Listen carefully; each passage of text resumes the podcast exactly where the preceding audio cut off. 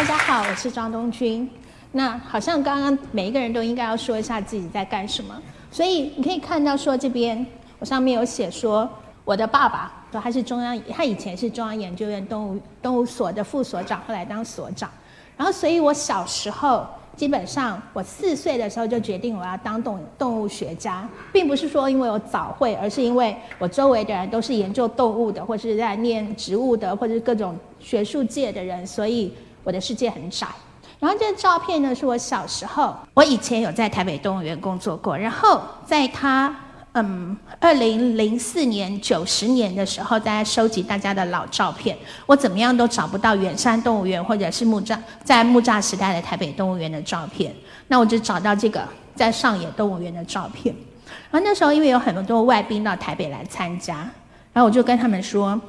哎，我就拿照片说，哎，你看我有上野动物园的照片。”结果上野动物园的园长就很。开心的跟我说：“哎，赵厂长，你这样会泄露你的年纪，因为你现在坐的那个叫做猴子公猴子列车，它真的是在我小时候，它是由真正的日本猕猴当列车长的。然后他说，可是那个火火车啊，在一九七四年的时候就已经停驶了，所以你这样完全就是会泄露你的年纪。我说哦，好吧，因为现在即使是很多日本的年轻人也都不晓得上野动物园曾经有过猴子在当列车长的车。”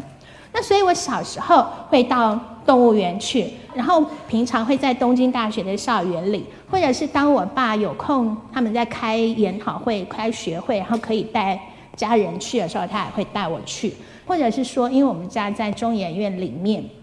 所以我周围走出去，我们家对面是研究植物的，然后研究兰花的，然后隔壁是，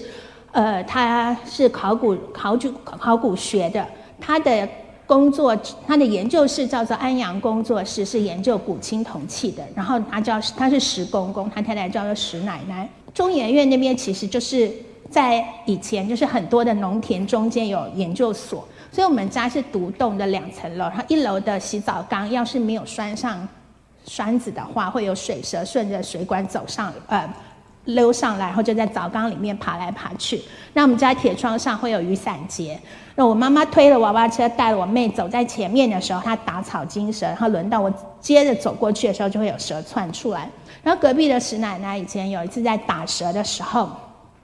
它不是打到蛇的七寸，它打破蛇的肚子，然后就跑出来好多小蛇，也在地上扭来扭去。然后正好我爸的学生经过，他就蹲下来跟我说：“哦，这叫卵胎生，他们那个蛋啊是在肚子里面先孵出小蛇以后，然后再出来的。所以我们所有的生物知识大概都是现场学的，不是在课本上学的。所以我们生活中就充满了这些东西。然后我小时候，其实我到现在也是，我对那种嗯直径小于五公里的珠子有狂热，所以。呃，我发第一次发现水银很好玩，是在不小心打破水银温度计。然后后来我妈就发现说，我们家的水温度计很常打破，这样，那后来就去换了酒精的。然后因为那个东西，我就可以玩上很久很久。后来大家觉得我我脑袋可能被水银的蒸汽弄坏了。可是因为虽然说蝴蝶的毛毛虫它有时，它可能会很喜欢某些特定的食草，它只吃很。专一的东西，可是蛾，特别是那种黑色的毛毛虫，不还不是涂上这种的，呃，那种黑色的毛毛虫的话，它是你喂它吃什么样子的东西，它就会大什么颜色的大便。所以你喂它吃绿色的叶子和黄色的叶子，它就有黄色跟绿色的叶子。然后当然你喂它吃很多不同颜色的花瓣，它就会有很多不同颜色的大便出来。然后我们家对面因为有兰花博士，那大家都知道说兰花其实有非常多很漂亮很漂亮的颜色。那我也没有去小时候没有去管到说人家的论文资料很重要，就是觉得说那边有好漂亮的花，然后就去偷人家的花，然后去喂我的毛毛虫去让它会去生。而且大那些彩色的大便，后来觉得又觉得说，可是这个样子的话，那个大便的速率太慢了。于是我养了大概三十几只，这样让我的那个大便工厂可以动作的快一点。然后就用很多的火柴盒，然后去把各种不同颜色的大便去收一盒一盒的收的很开心。然后等到我觉得说，哎，这颜色够多，大便也还收的蛮多的时候。我就把它们磨碎，然后加一点点水，把它当成颜料，画了一幅大概明信片那么大的画。只是三天以后它全部氧化就变成大变色。虽然它最开始的时候是是彩色的，所以大家有机会的话可以试一下。虽然说它现在好像很难去找到火柴盒，那因为我们在中研院里面就。我刚刚讲了蛇的，然后其实有还有很多的动物的，基本上大概就是在动物所里面，有人用老鼠做实验，有用呃蟑螂做实验，有用兔子做实验，有用什么东西做实验。然后我想要养的时候，我就会去跟人家说，我我可不可以玩，或者可不可以养？那他们当然就会说好啊。那他们有有做完实验用剩的就可以给我，那我就会在家里养一养。可是通常后来就会被我妈退回去，因为我其实上学很忙，然后不太有时间照顾，都是我妈在养，所以她就很生气。可是到呃现在这个的图的话，大概是我最后一只宠物。不过这个是在它还没死，它在惨遭毒角之前的那个有一次比较大的惨剧，因为在最开始我们还有人养。养仓鼠，然后有学长去捡，就是去救伤，去救了一只猫头鹰回来。就早上我学姐来的时候，发现她养的仓鼠上面停了猫头鹰，然后那个有一只仓鼠母的已经被吃掉了，然后那公的在里面很生气。然后我有个学弟是他的他的大鱼没有东西吃的时候，他把我的宠物鱼拿去给他的鱼吃，然后所以我就打他。然后这只呢，就是。当我的我养的这只它是蓝色的，它本来叫蓝宝，就是名名字随便取嘛，就蓝色的宝贝就叫蓝宝。然后我学弟因为有人在台大台湾大学附近的公馆的地下道捡到一只白鼻星，就送到我们的实验室来，所以我学弟就养它。那在养的那天晚上，因为正好我学弟手上有一包已经快要烂掉的樱桃，他就喂它吃，因为白鼻星的别名叫做果子狸，他想说。好，那果子里应该吃果子，他就把那个樱桃给他吃。那结果，当然白鼻星会很喜欢吃，所以那只白鼻星就叫 Cherry。那 Cherry 跟我学弟都是夜行性的，他们晚上才会在。然后我学弟晚上会把 Cherry 放出来，那我是白天会带我的蓝宝到学校去，所以我们是日行性，那通常不会遇到。可是有一天，当我们在还继续在吃中饭的时候，那 Cherry 突然就从它的笼子里面，应该是有谁没有把门关好，就把它。就跑出来，就他就直接就扑上我的蓝宝，然后就一口就咬下去。然后我学长看到，就正好一手把我的鸟抓起来，一手把那只白鼻星打下打到地上去以。后还好我学长动作很快，所以你只有看到说桌上这一堆是他屁股上的毛，就是这堆这堆毛就没有了。然后我的鸟是在的，所以后来。这只蓝宝后来就叫做笨宝，因为只是看到说一只鸟只有前面，然后后面就是那种被屁股被扒光的鸡那个样子，就很丑，它没有办法保持平衡，因为你就看到一只鸡，然后就很像电动娃娃那个样子，走路会这样一倾一倾，因为它没有后面的这些尾巴可以可以挡在后面。然后自从这一次以后，我们就知道说，OK，好，果子狸，你是因为。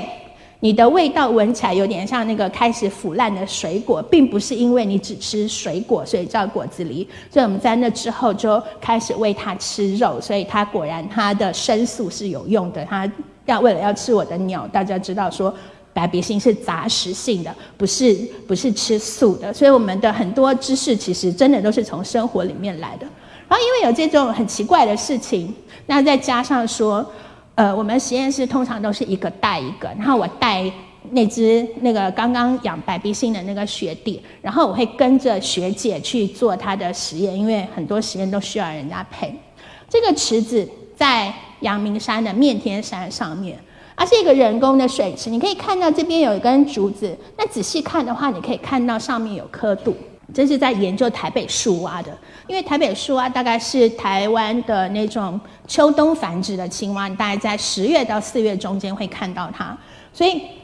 在这边你有看到白色的这些，其实是台北树蛙的卵泡。然后我们就要去记录，当然是要记录那天的气温、水温、湿度，然后还有水的高度。记录水深，你就知道说天气天气是怎么样的时候，它为了不要让自己的卵泡。进到水里面，它这样整泡就死掉，然后它就会在比较里面或者在哪一些地方，你就去记录它的高度。所以我们每天做的事情就是，当天黑呃白天，然后我们就先去看一下，说有没有前一天先下过的卵泡，然后到了晚上，就是我跟我学姐就坐在那个池子旁边，然后先听青蛙叫，听说哦哪里哪里有几只在叫。我附带说明一下，母青蛙是不会叫的。当我们听到母青蛙发出一声叫声的时候，它是它被蛇咬到的时候，它才会叫。所以母青蛙是不会叫的，请记好。然后呢，我们就每天要去记录，说说哦，好，那边有几只在叫。然后接下来我们就会拿录音机去录它们一只一只的叫声。等录完了以后，我们再打开手电筒，然后把青蛙抓起来，去量它的体长体重，然后帮它上标，再放回去。然后等到隔天，因为他们白台北树蛙的公蛙是会挖挖一个小洞，然后在里面叫，然后母蛙就会过来跟它一起在里面呃假交配，然后去产去生这个卵泡。可是，因为他们另外还有一些别的公蛙是有卫星行为的，就是听到有公蛙在叫，可是他又没有要自己挖洞，他就在附近听。然后等到那只公在叫的公蛙的洞里面有母蛙来的时候，当青蛙在讲交配，他们就一起顺便就跳上来，所以一只台北树蛙上面可能就会有好几只公蛙在那边一起。然后，呃，继续再附带说明，就是像蟾蜍的话，它会。抱成一个球，就是一只母的在中间，然后外面一堆一堆蟾蜍在外面，公的在外面。所以我学弟有的时候看到他们那个蟾蜍球，他就会把它们踢碎。然后我说：“你们你都在破坏人家好事。”他说：“可是因为最里面那只母蟾蜍，有的时候会因为整个被闷在里面，所以会闷死。所以动物有的时候就会做一些很奇怪的事情。那这个是台北树啊，它在洞里面叫的时候是这样。那这是一个示意图，然后是。呃，我们要去找青蛙的时候，其实就是下到水池子里面，然后去看那个刚刚池边的那些东西。所以我们都要穿水靠那个防身的沼泽连身的沼泽衣在身上，好用手电筒去看。然后十月到四月，其实在阳明山也是蛮冷的，但有的时候气温到两三度，然后因为那边正好是风口，又很冷。然后可是。因为他们挖了洞，然后土里面冬暖夏凉，然后他们十几度都还会叫得很开心。可是我们就必须要下到冰冷的水里面，所以在还没有暖暖包的时代，我们是用黄白金怀炉，一个在胸口，一个在口袋里面，然后还是冷到爆炸。到我现在，现在是呃。我可以根据我身上哪里痛怎么痛，告诉你是三个小时以后要下雨，还是三天以后要下雨，都是因为在池子里面，还有在七家湾里溪里面看樱花公园龟看来的。所以，呃，有一些人会说：“哎，你们做野生动物研究好浪漫哦。”说浪漫才有鬼了，那个全部都是职业病。这也是它们产卵的样子。然后这只是母蛙，它是后来才来的，所以它颜色比较绿。那这只公蛙，因为它在它的洞里面已经待蛮久了，所以它的颜色就变得跟土的颜色比较近。然后它们就是这样用两个各用两只后脚，所以就是用四只后脚去把它产出来的身体上面排出来的黏液打成这样的泡泡。然后一边产卵，一边产卵，然后一边打到那个泡泡里面。等那个泡泡外面变成有点像稀饭最上层变干的那个样子，它就可以保护里面的卵。这样，所以呢，有一次，我们今天是四月三号马上就清明节了，所以有有一次我们白天就是我们通常都是从还没天黑做到天亮以后才回去睡觉。然后有一次我们出去了，就是做完实验出去，突然看到说，咦，我们那个池子的入口的地方突然放了被放了一叠冥纸。然后等到我们下午要再去看那前一天有没有下再有卵泡下下来的时候，看到那叠冥纸变得更大的一堆山。然后我回家跟我妈妈说，我妈说你们一定是吓到人家，人家那种三更半夜那种上山下山的登山客，听到那种在。林子里面传到女生的讲话声，然后突然就会有手电筒的光，而且因为我们手电筒的光为了要去看青蛙，然后又不能去惊吓到它们，所以我们手电筒前面还遮了红色的玻璃纸，所以那纸的颜色看起来就很奇怪。他说：“你们一定有去吓到人家，你们被人家拜到了，你看你们做的多不好。”说：“可是我们只有在做实验，怎么会这种事情？”那因为就是有很多这种很奇怪的事情，虽然我们是在做动物的研究，可是会遇到很多很有的时候是不讲理的，有的时候很奇怪的事情。然后包括我们挖洞，然后要去放那个温湿度的自动记录器，结果我们好不容易把那个很重的机器这样扛扛扛扛上山，就发现说我们早上挖完准备要放那台机器的洞，被登山客当成野战厕所。然后就非常的生气。然后那天晚上就去打蛇，把它丢进去，说好看你谁敢再来上厕所，我再继续丢，我下次就丢活蛇。所以那次就很对不起几条毒蛇，因为就顺便就把它们毒死了。所以那些东西就统统写在书里面给大家看，这样。然后呢，然后后来呃，因为我在京都大学，在京都大学念博士班，然后刚刚那本书最最后就写到说，我其实写到快完的时候。有一次，就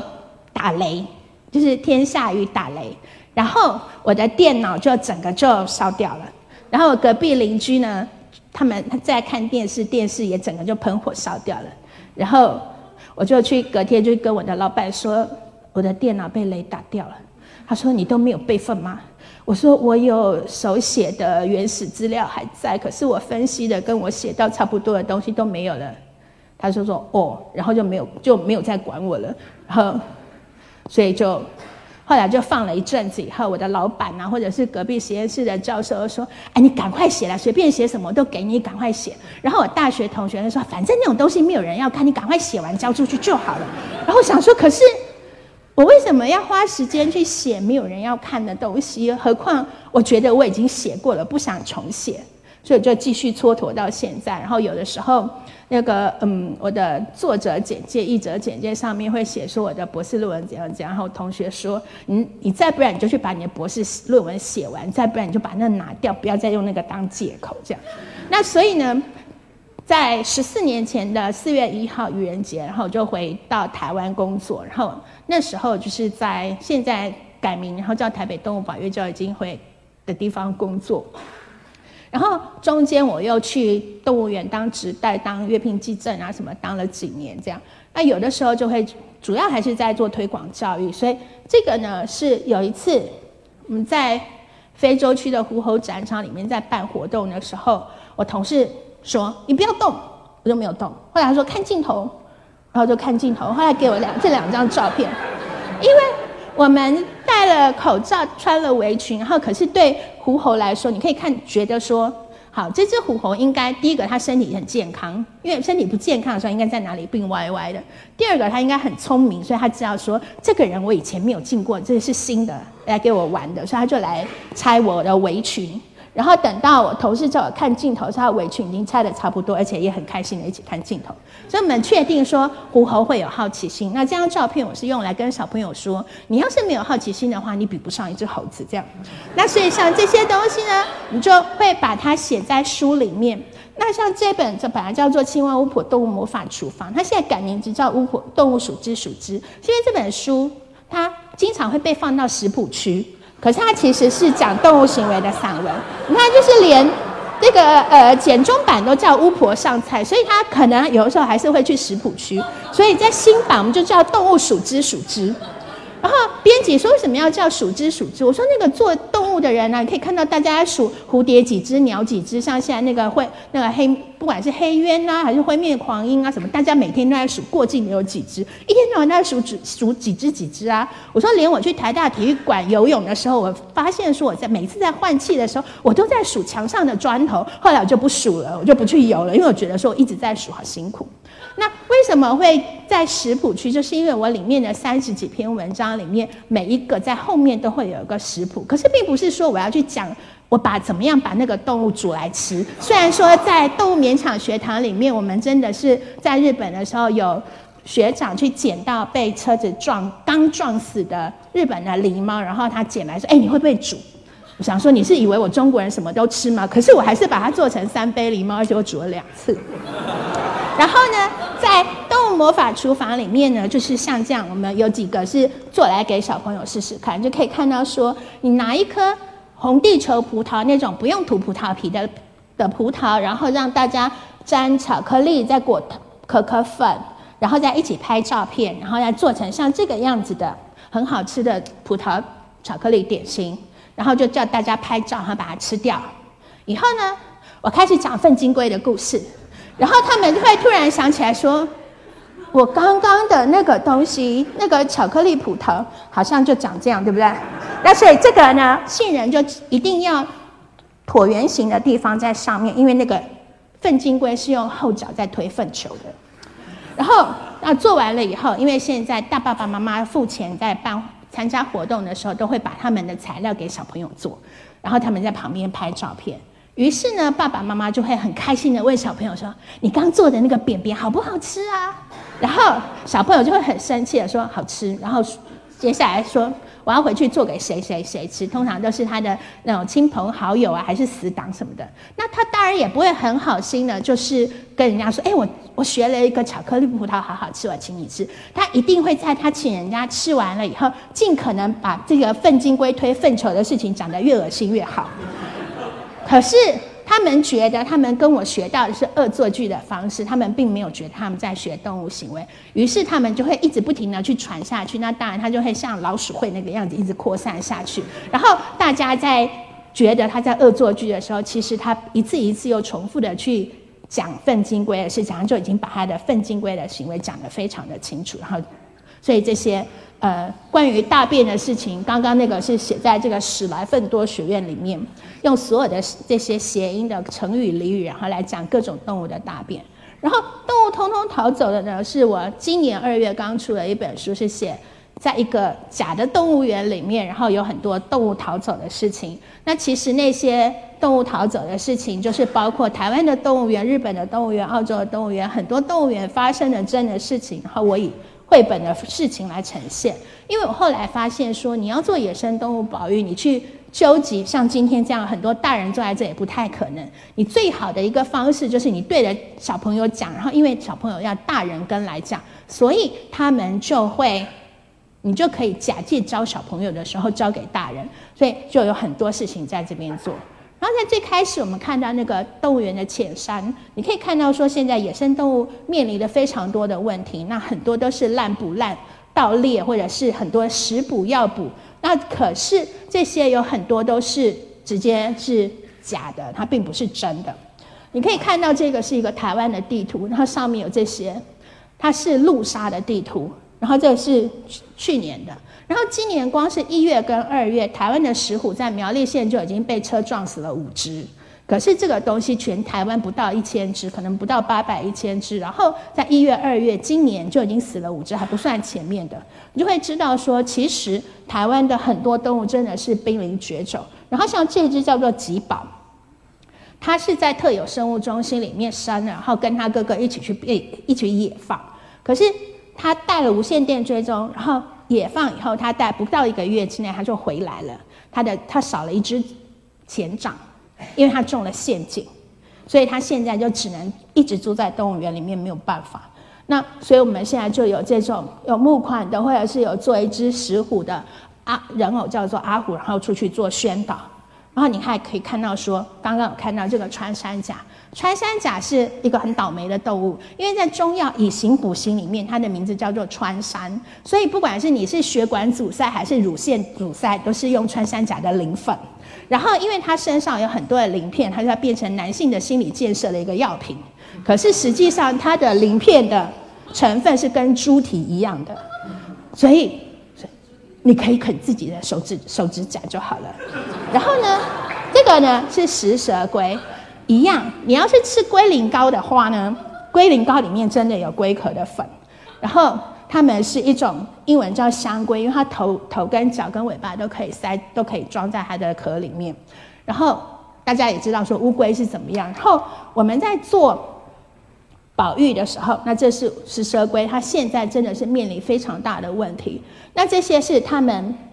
这里你就可以看到，说从二零一三年，光是二零一三跟一四，它的查气道的数量就是这样。可是你可以看到，说其实法官都轻判他们，然后都觉得说，其实才不过几只乌龟而已，有什么关系？所以他们的问题就越来越大。可是像我们要去做募款的时候，我们有做头巾，你可以想到说，食蛇龟头巾，你在哪里换气换错的时候，那个东西就很尴尬。